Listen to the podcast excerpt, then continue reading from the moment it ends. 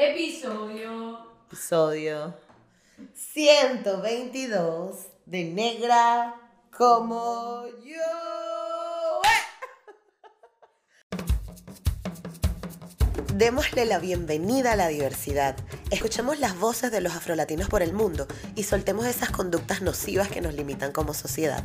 Soy Gisette Rosas y esto es Negra como yo, el podcast. En este episodio vamos a hablar de la transición capilar, pero vamos a hablarlo desde una forma bien, bien diseccionada para que todos se lleven como que el detalle de este, de este tema. Vamos a hablar de qué es la transición, vamos a hablar de cuáles son los casos más comunes, cuáles han sido los casos más difíciles, cuál es el contexto y el entorno que vive la persona cuando está haciendo la transición. Y por último vamos a tocar un poco de la representación y de las pieles negras y de los cabellos afro en los medios de comunicación. Esto es importante que lo hablemos porque nos da como un panorama completo de por qué a veces las mujeres, hombres o personas con cabello afro nos sentimos de una manera, o cabello rizado incluso, nos sentimos como incómodos cuando, cuando tenemos que hacer la transición y por qué es tan difícil. Pero no lo voy a hacer sola, como les dije, voy a traer audios y momentos especiales o frases bien importantes de los invitados que he tenido y hoy quiero empezar explicándoles qué es la transición. Bien, la transición capilar es ese proceso en el donde dejas de alisar tu pelo, sea de forma química, con planchas, con alisadores pistola, con todo lo que le ponga calor a tu pelo, tú dejas de hacerlo. Sea la textura de pelo que seas, cuando dejas de hacerlo y empiezas a que tu cabello natural crezca, pues eso se llama la transición, has empezado la transición. Además de la transición capilar, nos encontramos también con la transición mental y es ese momento en el que tú comienzas a cuestionarte desde lo que ves, desde toda esta revolución que está dándose ahora con el pelo rizado y con el pelo afro y empiezas a cuestionarte, epa, pero si yo lo tengo así como era yo cuando estaba chiquita y ahí en ese punto tan lindo es donde empieza la transición mental. Em, a mí me parece uno de los momentos más lindos además de la transición, así que si estás pasando por ello, disfrútatelo, gózatelo eh, experimenta con tu pelo porque es el momento en el que más te va a gustar, eh, porque estás en ese, en ese proceso de conocer, todo te parece nuevo, todo te parece interesante. Ya luego cuando pasa el tiempo es como, bueno, ya te acostumbras a que es tu pelo y ya no hay, no hay la novedad, ¿no? Entonces si estás en esta transición mental, recuerda eh, disfrutártela y, y, y, tratarte lo más lindo posible porque uno se siente tan incómodo con cómo se ve que empiezas, te, juzgas mucho y entonces, bueno, bájale dos porque es una cosa que, que va a pasar y que vas a estar mejor más adelante. No todo el mundo tiene la misma transición, no todo el mundo pasa por lo mismo proceso, no todo el mundo llega y hace clic de la misma manera. a muchas de nosotras o de nosotros o de nosotros, desde pequeños nos han eh, instruido, nos han dictado de que nuestro pelo estaba mal, de que había un problema en él. Si se trataba de los niños o de los varones o de los hombres, era que les decían que no, que ese pelo no se podía dejar crecer, ráspatelo. Y si eran las mujeres, pues automáticamente cuando cumplías cierta edad te mandaban a alisarte el pelo a la peluquería, la tía, la abuela, la mamá, todo el mundo se quería meter en ese proceso. Justamente ayer estaba hablando con, con unas amigas y una de ellas trabaja en una tienda rizada y llegó una señora, em, una señora ya adulta, como de 60, 70 años, pidiéndole un desrige, un botox y una queratina para la nieta. Y, y, la chica de la tienda le dice, pero señora, ¿por qué usted está buscando esto para la tienda? Esto pasó. Y la señora le dice, bueno, porque la mamá no le quiere alisar el pelo, pero yo sí, esa niña no va a salir con ese pelo así. Entonces son decisiones que cuando somos niños, eh, nos cuesta mucho entender porque nos llevan hacia allá. Eso por un lado. Y segundo, también están todas estas expectativas y todas estas cosas que hemos visto en los medios de comunicación y esta falta de representación que tantos años ha, existido en nuestras sociedades, que entonces tú empiezas a decir, bueno, eh, hay algo mal en mí, yo soy quien tengo el problema, yo quiero cambiarlo, quiero alisarme el pelo, ¿no? Esto, este proceso no se da igual para todo el mundo. Hay niñas o niños o niñas que se desrizan a los 18 años, hay quienes lo hacen a los 7, a los 5, a los 6, pero de cierta forma siempre vamos buscando cambiar, mejorar, entre comillas, o, o, evolucionar. No es que tú no puedes estar así porque lo que tienes está mal. Y esto empieza a generar en ti una serie de inseguridades y una serie de complejos que no te vienen dados porque sí, sino que son cosas de tu cultura o la cultura donde estás creciendo, ¿no? Em, y muchas mujeres, pues, o hombres o personas, eh, nos damos cuenta que pues en algún momento tenemos que decir, mira, ya basta, ¿no? Eh, es ese momento en el que das clic. ¿Cómo sucede? Pues mira, hay muchas formas. Em, hay personas a las que, por ejemplo, les sucede que se quedan sin peluquera. Hay muchos casos de mujeres que emigraron a otro país. Ahorita con esta diáspora venezolana tan grande que hay, muchas mujeres tuvieron que salir de sus ciudades, salir de su zona de confort, dejar a las peluqueras de toda la vida y cambiarse y empezar una nueva historia con el pelo. Y a muchas mujeres, esto, es, esto, esto se repite muchísimo, a que sí, Carmen, Carmen que estaba aquí en el podcast del principio, siempre ve la historia, oye, a esta le pasó lo mismo y esta, o gente que te escribe y te dice, mira, yo dejé de alisarme el pelo cuando me mudé de país o cuando me cambié de ciudad, eso es muy común. Em, así como también, por ejemplo, muchas personas dicen que salen del closet y es como, ay, este se fue y salió del closet. Era como que, bueno, no, el closet, eh, eh, esta persona siempre fue gay, homosexual, transexual, lo que sea, que closet que exista y, y, ya en el otro país lo decidió. Igual nosotras o nosotros, cuando estamos cuestionándonos el pelo, cuando salimos decimos, bueno, este es el momento, porque no me conoce nadie, porque ya tengo la excusa que no tengo peluquero y porque ya llegó el momento de hacerlo. Entonces, bueno, por eso es que se ha visto ¿no? Eh, eh, más el auge de, de este proceso de transición capilar para muchas personas. Algo que también tenemos que entender de la transición es que se trata de un tema de identidad también y por eso es que es algo tan fuerte y que remueve tanto. Incluso mientras más rasgos físicos afro tengas, más jodido, por, por decirlo de alguna forma, va a ser esta transición. ¿Por qué? Porque como sabemos, siempre la figura de la persona negra era una persona negativa, fea, consideraba no, no bonita, que no tenía rasgos de belleza, no era, no era esbelto, no era elegante, eh, no era responsable, incluso se, se, dice, ¿no? Por ahí, ¿no? Que la imagen, por ejemplo, usar los dreadlocks, que es un peinado ancestral que tiene un montón de años, un montón de significados en la cultura rastafariana y etíope, pues se considera algo feo y algo malo y algo eh, eh, poco profesional. Incluso, sin irnos muy lejos, el cabello afro natural, como a muchas nos crece de nuestra cabeza, es considerado poco profesional, sucio. Em, y de, y de sí, no, no está aceptado en espacios académicos, en algunos sitios, en espacios educativos tampoco. Yo recuerdo el caso que yo más viví más cercano fue cuando una jefa en un trabajo ese día yo me alisaba el pelo, pero no me pude pasar la plancha, es decir, no lo tenía perfectamente liso. Y ella me preguntó que qué me pasaba, que porque yo andaba así, era como, bueno, mm, ya va. Pero no vamos a hablar de mí en este episodio. Yo quiero que me acompañen a ver el, el, el, pedacito cuando Judith Gómez, la creadora y fundadora de Raíces, una marca de ropa hermosa y sostenible aquí en España, en Barcelona, nos cuenta su proceso de transición y cómo lo vivió ella. Vamos a verlo. Realmente yo empecé a a todo este tema, a entrar, en este tema de la identidad y la negritud, pues sobre los 30 años, o sea, realmente hace muy poco. Eh, y todo vino por dejarme el cabello natural. O sea, como buena dominicana, yo me alzaba el cabello porque mi madre a los 15 años me dijo, alísate el cabello, así por ah, fin tengo que dejar de peinarte, que pero fue tarde.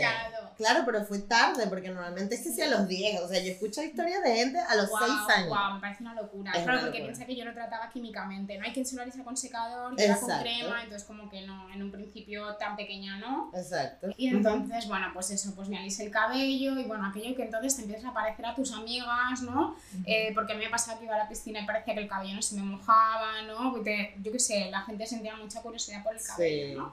Al final siempre lo llevaba trenzado porque era más cómodo. Y bueno, pues me alisé el pelo, me hacía de todo, porque sí que es verdad que me encantaba cambiar, teñirlo y tal, hasta que un día me cansé realmente de tener que ir a la peluquería en verano cada semana, pasar un calor tremendo, las quemaduras del alisado. Eh, y tenías tu peluquera de confianza aquí, ¿no? Por bueno, suerte que a la de mi barrio pues hay una peluquera dominicana, mi madre también es peluquera y también me... Bueno, mi madre es muchas cosas dentro de la peluquera y también me peinaba el pelo, pero es que me parecía una locura al final, o sea, no me gustaba nada de rizarme, con lo cual no lo llevaba nunca bien, ¿sabes? Aquello de que es un pelo liso falso, nunca va a ser como el pelo, ¿no? De las mujeres blancas que tú ves que les queda tan bien, porque... Mm, no, está reseco, es un pelo que está estropeado.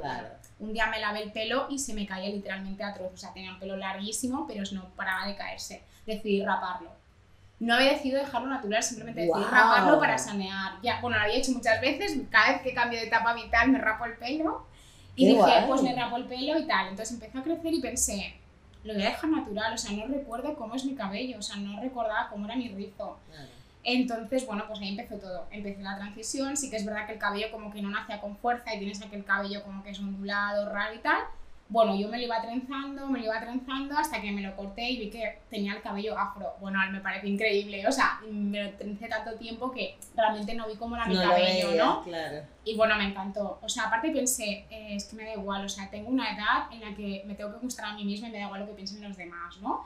Pero me vi al espejo y, y había cambiado tanto mi imagen sobre mí o sea, de repente, o sea, me vi una mujer negra, o sea, que, que era afrodescendiente y esa imagen no la había tenido de mí hasta mientras alisaba el cabello, ¿no?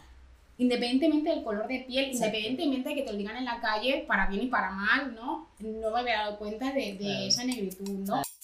Cada proceso, como les dije antes, eh, es distinto. Ya les conté eh, las personas que, que, tienen este proceso o comienzan el proceso de transición cuando emigran pero a muchas les pasa de manera distinta. Uno de los problemas fundamentales que se encuentran cuando las mujeres nos sometemos a desrices químicos sobre todo y a, y a ponerle tanto calor al cuero cabelludo es que empezamos a sufrir algo que se llama alopecia. Incluso hay unos casos de alopecia mecánica o alopecia por tracción, que es cuando las trenzas eh, africanas se hacen tan fuertes que el pelo empieza a ceder y se empiezan a hacer como espacios o huequitos de falta de pelo en el cuero cabelludo y las mujeres empiezan a perder o las personas empiezan a perder el cabello.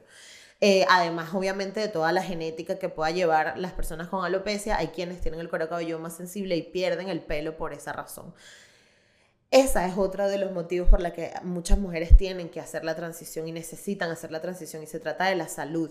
De hecho, hay estudios que validan que más del 50% de la población de mujeres negras sufrimos de miomas en el útero y esto a raíz de recibir tanto contacto con el mercurio y con el formol de los productos alisadores. Entonces esto es algo bien importante a lo que hay que meterle el ojo. No solo estamos hablando de algo estético, de algo que está de moda o de, ay, no tuve mi, peluquera, sino que también estamos poniendo en riesgo la salud de las mujeres o de las personas que se someten a estos tratamientos tan fuertes y tan químicos. Y yo creo que otro de los casos más comunes em, es cuando empezamos a cuestionarnos nuestra identidad, ¿no? Cuando empezamos a decir, bueno, ya va, pero ¿y esto por qué? No, cuando empieza esta transición mental, como les dije al principio. Esta es otra razón para dejarse el cabello al natural y comenzar la transición. Es cuando tú dices, mira, ya estoy cansada de verme que el pelo se me está cayendo, lo tengo partido, reseco, opaco y no tengo necesidad de estar todo el tiempo, cada dos, tres meses, retocándome las raíces o retocándome lo que crece. ¿Quién soy yo? ¿De dónde vengo? ¿Cuál es mi historia? Y cuando empezamos a transitar por este camino, señores, ya yo les digo que no hay vuelta atrás. Es increíble la capacidad que tenemos las mujeres o las personas que descubrimos nuestra identidad afro o nuestra identidad eh, eh, rizada no hay vuelta atrás porque simplemente nos sentimos tal cual y como somos y ya no estamos cumpliendo con un canon de belleza ni para nadie, ni por nadie, ni, ni para mm, cumplir leyes de la sociedad. Lastimosamente, y esto es algo que se tiene que tener en cuenta, no todas las personas tienen la facilidad de hacerlo porque muchas se encuentran en espacios de trabajo donde son obligadas, obligados, obligades a usar el pelo de cierta manera.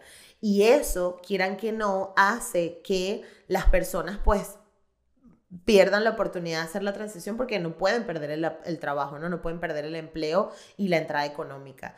Quieran creerlo o no, de esto va el racismo institucional y sistemático, de esto esta es la raíz, ¿no? De decir, no, tú no puedes porque tú eres distinto, porque tu color de piel es distinto, porque tus rasgos físicos son distintos o porque tu pelo es diferente. Simplemente esa es la única razón, ¿no? Nuestras características étnicas son las que no nos permiten acceder o tener ciertas o algunas oportunidades, tanto a nivel laboral, educativo, académico, e incluso de oportunidades de, o sea, personas que no entraron a discotecas porque simplemente eran personas negras que no estaban vestidas o no se veían como el, el, el resto, ¿no? Entonces es bien importante que tengamos en cuenta que la transición no solo se trata de un reclamo estético, sino de la búsqueda de nuestra identidad y de decir, bueno, sabes que aquí estoy, soy así, el mundo me tiene que ver tal cual soy y me siento cómoda en eso, o cómodo o cómoda. Algo que también eh, me gusta rescatar es que eh, llega un punto, hay muchas mujeres o muchos casos de personas que también empiezan a cuestionarse todo esto de la identidad y no se trata ya solo de una transición capilar, sino esta transición mental de decir, em, he sido víctima del racismo, no, eh, me sentí tal de tal manera en este sitio o no. Empezamos a cuestionarnos muchas cosas y eso también viene dado con la edad. Eh, en la medida que vamos cumpliendo más años, no significa que nos hagamos más viejos, sino que vamos madurando más, empezamos a, soltar cargas que no nos pertenecían, ¿no? Estas cosas que, vivíamos cuando éramos adolescentes de que, ay, no, lo voy a hacer así, no voy a hacer asado, no voy a cumplir con esto, no voy a hacer lo otro, se rompe, se acaba y decidimos, eh, pues simplemente mm, eh, mejorar como seres humanos, crecer y olvidarnos tanto de lo estético. Entonces, eh, la edad también es un factor bien importante a la hora de hacer transición. Aprovecho la oportunidad de que están escuchando y quienes estén viendo en YouTube, pongan abajo cuál fue la razón por la que ustedes hicieron la transición em, para así poder interactuar y conocer también otras historias que, que, pueden ser interesantes o que otra persona pueda leer y decir, ah, mira, a mí también me pasó esto y sentirse identificado. Eso es muy importante. Recuerden aquí abajo pueden dejar todos los comentarios que quieran o escribirme un DM en arroba negra como yo en Instagram y ahí hablamos y echamos los cuentos. Y hablando de la edad, hay una transición muy linda que quise traer también a, este episodio especial y es la transición de mi mamá Giselle Cardona, que fue mi invitada en el episodio número 100. Y vamos a escuchar cómo fue para ella la transición capilar y qué cosas tuvo que desbloquear de sí misma. Vamos a escucharla. Esto, yo sufría muchísimo cuando me alisaba el cabello, porque además yo tengo un cuero cabelludo que es un poco, un tanto alérgico a veces yo tenía que tomarme un antialérgico antes de desrizarme. Esto, aparte de ello, mi peluquera premium, eh, que es Migdalia González, Malala, mi prima, que era la que me, siempre me desrizó, esto, sabía cuál era, cómo, de qué manera se me debía desrizar para que no me maltratara la raíz, se fue del país. Entonces, yo no tenía que me desrizara. Eh, la peluquera que conseguí, no, no conseguía la crema que me ponía mi No había, no sé qué. Y encima de eso yo, psicoastróloga, hago una revisión de mi tránsito y veo un Plutón por ahí, los que están, los conocen de astrología sabrán, es un Plutón por ahí haciéndome señas, esto, eh, un Capricornio por ahí alándome y eh, un tránsito en mi casa 1, que es la casa de la imagen y de la personalidad, que me estaba diciendo cambios, cambios, cambios radicales, cambios radicales. Y empecé a preguntarte, ¿cómo sea? Bueno, todavía estoy a tus amigas, Rosy, ella, ¿cómo hago? Que no sé qué, porque realmente a veces me cuesta. ¿Y cómo te ha cambiado a nivel emocional o psicológico la transición? Bueno, por un lado me siento como que con más libertad. Esto me ha hecho consciente más de mí misma. Porque independientemente yo lejos de, sacando del contexto de la negritud, yo lejos de, ah, bueno, que me siento negra, no, me siento yo. O sea, soy yo. Hay como un tema de amor propio ahí que, que todavía no sé, pero sí, o sea, me siento yo. Y mi confrontación, porque obviamente no es lo mismo que tú a los veintitantos te dejes el cabello natural, porque, ah, esas son vainas del ingice, esa tan loca. A que yo, a los cincuenta y poquitos, esto me lo deje, porque, o sea, ajá, ahora bien bello, pues está vieja con esos pelos así, pero precisamente eh, la gran ventaja que tú tienes después que llegas al piso 5 te puedes mandar todo el mundo para y te queda bien y te luce y no le importa. Pero es mentira, o sea, no es porque tengas los 50, 40, 60 El, el tema es que ya empiezas a quererte un poco más y a darle menos importancia a lo que digan los demás. para mí no ha sido fácil. Ay, qué linda. A mí me hace muy feliz este, este episodio porque, bueno, además coincidió que era el Día de las Madres, que era este, el episodio 100, o sea, todo quedó dado por el destino, pero me encantó, me encantó. Em, recuerden que este y todos los episodios los voy a dejar en la descripción para que también puedan ir y ver, ver la entrevista completa si les interesa en el canal de YouTube o por donde sea que lo estén escuchando, pues les voy a dejar el link directo para que luego, ay, mira, no escuché la, la completa, la de la mamá de Gisette, voy a volver y vuelven y escuchan. Hay algo muy importante que tenemos que tener en cuenta a la hora de hacer la transición y se trata del entorno. Quienes nos rodean. Como les conté antes, hay espacios, hay falta de oportunidades en los, empleos, en las academias, en los centros educativos, donde las personas negras o rizadas o con características eh, fenotípicas afro, em, necesitamos o, o, nos vemos en desventaja. El entorno influye muchísimo eh, en cosas como, por ejemplo, que las mujeres son sexualizadas, que sus cuerpos son tratados como un objeto, eh, la cosificación de los cuerpos negros y otras cosas muy importantes. Pero esto es, tiene que ver con nuestra cultura. Se trata de cómo somos, eh, cómo fuimos educados como sociedad. Entonces hay muchas personas que se cuestionan y dicen, no, pero yo no soy racista, pero dos puntos, que esto lo hablaremos ya en un episodio específicamente. Y el entorno influye muchísimo cuando tú estás haciendo la transición. Em, es una de las cosas que más afecta, porque entonces sales a la calle, te dicen, peínate, pues si echo un favorito en ese pelo se explota, que eso parece una esponja. Hay muchas frases muy duras que se dicen cuando sales a la calle y cuando te encuentras con una sociedad que no está preparada para recibirte como eres eh, naturalmente. Vamos a escuchar entonces la entrevista que le hice a Luz Meli Reyes. Ella es la directora de Efecto Cocuyo, un medio de comunicación digital muy importante en Venezuela y Latinoamérica. Y Luz Meli también nos contó cómo fue su proceso de transición para que vean lo curioso y lo lindo de su proceso. Eh, sí sentía que había como un problema con mis rasgos porque tenía los labios gruesos, la nariz grande y, y la gente se fijaba mucho en eso y te lo decía, pues, es que eres bembona.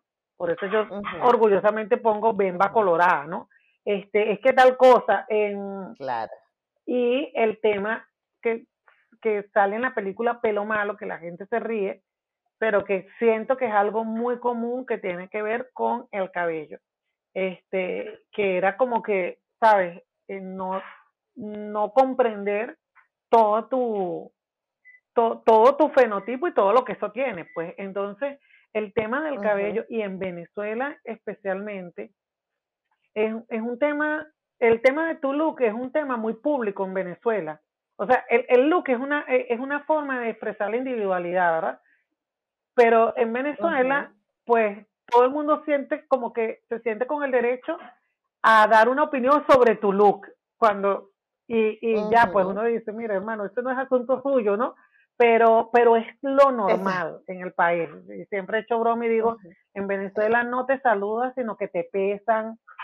Es parte de nuestra, de nuestra, digamos, desconocimiento. Entonces, cuando te das cuenta de eso, sí, este, incluso yo llegué a un momento en el que yo, yo nunca me he rizado el cabello, porque más que nada porque me fastidia mucho, yo no tengo hábito de arreglo de, de, cabello, pero me costaba mucho tener el pelo desordenado. Y mi amiga, mi socia, Josefina Rullero, que la amo, la amo para toda la vida, ella siempre me decía, ya grande, ya, era, ya yo era una adulta, ¿por qué no te dejas el cabello y tal? Y para mí era todo un, un, un tema, porque yo no encontraba a nadie que me tratara, o sea, que me cortara el cabello sin que me dijera, desrízate el cabello, alízate el cabello, hazte el rollete, y eso a mí me fastidiaba mucho, o que me dijera alguna vez que tenía el cabello malo. Y entonces, hasta que yo aprendí, yo le digo, mira, ¿cómo que tengo un cabello malo? Mi cabello es de esta naturaleza. Y en eso tengo que decir algo que puede sonar muy superficial, pero yo, yo llegué a, a un peluquero que es muy conocido en, en Caracas, era muy conocido en Caracas, este, y a mí me encantó mucho la mirada de él, porque él me decía, o sea, cuando él trabajó con el cabello mío, me decía, te lo voy a cortar de esta manera y tal, y no te lo cortes de, no te lo cortes tan corto porque tu cabello se, el cabello rizado se, enre, se, se, se enrolla y después no, no se ve tan, tan bien como que te lo cortes, te lo degrafile. Y digo que esto puede sonar superficial, ojo, no lo vayan a utilizar por allí alguna de la gente que, que saca las cosas de contexto, porque esta persona que es un profesional de, eh, de, de, la peluquería, eh, pues mm, me trató con mucho afecto el cabello. Y, y, incluso yo le decía, pero tú crees que yo debería eh, hacerme esta cosa, la queratina. No, no, tú tienes una onda muy linda, tú tienes que dejarte tu cabello como tú eres, solamente hacerte un corte que, que, te, que te ayude a manejarlo. se llama Chan, no es, no es publicidad. Pero creo que, que, ayuda muchísimo porque yo me cortaba el pelo incluso con una barbera, porque estaba obstinada de que cada vez que iba a, a una peluquería te decían, pero desrízate el cabello, que es que tu cabello es difícil, que tal cosa, y era un fastidio, pues entonces, eh, pues llegué a, a, Chan y él maravillosamente pudo trabajarme el cabello como yo quería que me lo trabajaran. Hay una cosa muy importante que tenemos que tener en cuenta y se trata de la representación en los medios de comunicación. Em, que no existan referentes a día de hoy tan que, que, que, tengan que ver con el porcentaje de la sociedad que somos las personas negras, que los medios de comunicación deberían tener en cada programa representantes de la comunidad afro porque somos parte de ella, porque todos tenemos características fenotípicas, porque la diversidad se tiene que percibir la representación de la sociedad no son personas con un fenotipo europeo o un, o, un, fenotipo de modelo flaco, alto, no somos así, la sociedad completa no es así. Y esto no significa que tengamos que señalar y satanizar a las personas que cumplen con esos cánones, no tiene nada que ver y no va de eso la historia, sino que se trata de que reconozcamos de que ha habido una falta de representación en la sociedad y en los medios de comunicación y que eso es importante para a la hora de como seres humanos formar nuestra identidad. Eh, también hay algo que quiero traer y que a lo mejor es una opinión con la que algunos no estén de acuerdo, pero también hay algo que tenemos que ver que se llama el endorracismo. A raíz de la existencia de un racismo tan sistemático, tan institucionalizado, nos dimos cuenta que las mismas personas negras desarrollamos una animadversión a todo lo que tenga que ver lo negro. Eh, muchos de, muchas de estas personas incluso crecen intentando aclararse la piel, intentando alisar su cabello para asimilar una cultura que no se parece a la nuestra. Y esto se llama endorracismo, que es cuando desde nuestras sienes, desde nuestras raíces, desde nuestra propia comunidad, hacemos comentarios, chistes, juicios, emitimos también eh, em, comentarios negativos contra las personas que pertenecen a nuestra misma comunidad. Es decir, ay, tú te metes con el otro porque es más oscuro o porque eh, un ejemplo muy, importante es el dictador Trujillo en República Dominicana, era un hombre claramente y evidentemente afrodescendiente, pero él juzgaba y señalaba incluso, mandó expulsar a las personas haitianas del territorio de República Dominicana porque los consideraba negros. Y, esto me lo podrá decir algún dominicano dominicano que esté, dominicana o dominicana que esté viendo este programa, que lo esté escuchando. Y puedes dejar en los comentarios si de verdad ustedes han visto cómo esto sucede en la propia eh, República Dominicana, porque esto es algo que me han contado y que yo he escuchado de las personas que he conocido, pero si tú vives ahí o tienes la experiencia real de primera mano, Cuéntanoslo en los comentarios. Pero el dictador Trujillo era un hombre que se mandaba a blanquear, que se ponía polvos aclarantes para poder verse más blanco, porque es que eso era lo que te daba el estatus social correcto, era lo que te hacía ver bien. Ese endorracismo que, que ejecutó Trujillo en ese momento cuando expulsa a las personas haitianas, se trata de utilizar el poder que tienes como persona negra también para afectar o para quitarle ventaja a las personas negras de tu misma comunidad. No se trata de que, ay, es que ellos son racistas entre ellos mismos. Se llama endorracismo y es una raíz del racismo, es un hijo del racismo. Así como el clasismo, el colorismo, el mestizaje, todos estos términos que a veces decimos, ay, no, pero esto sí, esto no. Todos tienen la misma raíz, el mismo patrón y es el racismo institucional y sistemático que ha existido por años contra las personas eh, no blancas o no eurocentradas y em, para cerrar este episodio, quiero dejarlos con un trocito de la entrevista de Pastor Oviedo, donde él comenta algo muy interesante sobre las pieles, la representación y la diversidad en los medios de comunicación. Vamos a escucharlo. Tenía un amigo que era un profesor de teatro que tenía el cabello afro y no lo tenía larguísimo, larguísimo, pero sí tenía un afrito, ponte la que, la mitad del que tú tienes ahora. Ok, ok. Este, él se llama, em, Dios mío, Cuevas. Ay, a mí me suena, pero yo no sé mucho de teatro. Bueno, qué fuerte. Él, es un profesor de teatro muy famoso en Venezuela y éramos como que teníamos amigos en común. Y yo me quedo ah. viéndolo un día, estábamos en el cine y entonces me quedo viéndolo un día y yo le digo, ¿qué, ¿qué, pasa? Yo le digo, yo tengo el pelo, el pelo como tú, pero yo no lo sé porque yo tengo demasiados años rapándome la cabeza. Entonces me dijo, ay, prueba. Claro. ¿por qué no te lo dejas crecer y tal? Y dije, bueno, total, claro, o sea, que ¿cuál es el problema? Además, yo estudiaba en la UCB y, y yo decía, bueno, yo no tengo un trabajo donde requiera tener el cabello corto, entonces, bueno, ¿por qué no pruebo? Y me lo fui dejando crecer hasta que de verdad me lo dejé crecer hasta el largo que lo tienes tú o más. Tú lo Larguísimo. tuviste súper largo, una época. Además que tú tienes un rizo porque el tuyo hace el tirabuzo perfecto. Tú debes ser Por eso que soy negro, pero no soy tan negro, ¿sabes? No, Porque tú eres un mi- negro mi- fino. racismo dentro de nuestra raza. El endorracismo de toda la vida. Es que sí, porque además, este, yo me acuerdo, porque es que tú eras demasiada referencia. O sea, tú, yo, yo tengo de hecho un amigo que tiene rizos también espectaculares y él decía que él se fijó fue en ti para dejárselo crecer. O sea, y te, te prometo que seguro habrá un montón de gente que dijo, bueno, si Pastor lo tiene, yo también puedo. Espérate, sí pasó. Yo, yo, ya, ya eso dejó de pasar hace mucho tiempo, pero Claro. yo, sí, yo no, yo no me quiero imaginar la cantidad de mensajes que yo hubiese recibido cuando, si hubiesen existido las redes sociales en aquella época. Ajá. Porque gente me ha escrito todavía en la actualidad por redes sociales diciéndome exactamente eso. Yo me, dejé el cabello largo solamente porque tú te lo dejaste largo. Y todavía hay mamás, porque ya estamos en la época, en la, en la etapa en la que ya yo no hablo, o sea, ya, ya la gente de mi edad, ya la gente de mi edad parió y tiene Exacto. hijos que tienen esa necesidad. Entonces yo he tenido que, yo he tenido que ofrecer la, la consulta de cómo cuidar el cabello para los hijos de, mi- de la gente de mi edad. Claro, o sea, tú ya eres beauty blogger también. Pero sí, o sea, eras como, eras como referencia. Yo me acuerdo cuando yo me hice la transición, mi mamá me decía, bueno, pero si lo vas a tener como el de pastor, sí. Y yo acá, te lo juro, te lo juro, porque mi mamá te ama, mi mamá te fangirlea horrible. Entonces, si es como el de pastor, sí. Si no, y yo, bueno, pero, o sea, Ah, bueno, ve, eso, eso es, eso es racismo. y eso mi es mamá racismo. es negra chocolate. O sea, no es que, que, que muy blanca, mi mamá es negra chocolate. Y ella, bueno, más oscura que tú.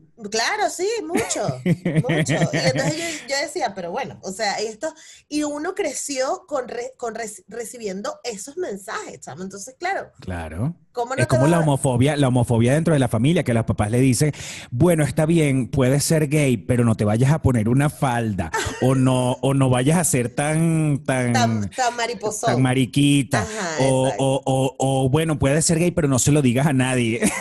en el caso tuyo era, déjatelo largo, pero tienes que tenerlo como el de este tipo, Como el- si no, te lo si no, cortas. exacto, si no, entonces vuelve al desriz. Y era como que, coño, además que mi peo ya fue, va, cállate, de verdad, desriz, tú. yo me desrizaba, pastor. No vale, por favor. Te lo juro. Lo que pasa es que cuando tú y yo nos conocí, es más, chico, yo tengo, yo te conocí a ti con el pelo liso. Lo que pasa es que tú no te acuerdas porque fue un momento fara- faranduleo. Ya te voy a buscar la foto. Pero sí, este, porque lo loco fue que cuando nos conocimos en la tele, ya yo ahí había dicho, mira, la mierda me dejó el cabello, pero yo estuve muchísimos años desrizándome. Solo que es que a mí me, me ladillaba horrible porque la señora Claro. que me desrizaba vivía en Petare, y no es porque viviera en Petare, pero yo vivía en Guatire. Entonces yo tenía que subir los domingos a las 7 de la mañana para ir cuatro horas a Petare a que me desrizaran el pelo. A veces ni siquiera nos secaba el pelo porque decían, ya, ya estoy, porque ella nos desrizaba pelito por pelito. A mí se me cayó, o sea, fue, de verdad, fue, fue una movida. Pero no estamos hablando de mí. ¿Qué edad, qué edad tenías de eso? Yo tenía. ¿Cuándo yo me- eso? yo me empecé a desrizar como a los 11 años, hasta los 21 por ahí. Sí. Yo pasé toda mi ¿Y eres- adolescencia. De las que le crece el pelo rápido, o sea que tenías que ir a retocarte a cada rato. Cada dos, tres meses te tienes que dar a retocar, porque el cabello crece. Y claro, si te crece, entonces te queda como un hongo. Porque entonces tú tienes, ponte, o sea, tú tienes esto, todo esto liso, y esto te está creciendo aquí. Bueno, Para no, arriba y luego el pedazo. Ajá, exacto. Te crece como un casquito, porque obviamente este pelo tiene otra textura.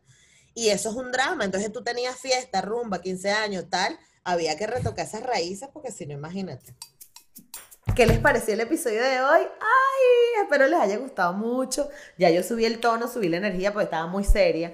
Em, pero nada, quiero agradecerles a todos por estar aquí, a todos por acompañarme un episodio más, acompañarme alrededor de, a, a través de estos 122 episodios. Espero esta temporada especial les guste, les dé enseñanzas, se la vacilen. Recuerden que también pueden conseguirme en todas partes como negra como yo, que comentes, que te suscribas, si te gusta, que lo compartas, sobre todo compartirlo. Y no te olvides que también tenemos un Patreon donde podrás eh, colaborar este proyecto de manera monetaria. Hay distintos tiers para que tú veas si te gusta o no eh, y para que eh, te tripees el trabajo que estamos haciendo porque lo estamos haciendo con muchísimo cariño. Así que gracias y nos vemos en un próximo episodio. Chao.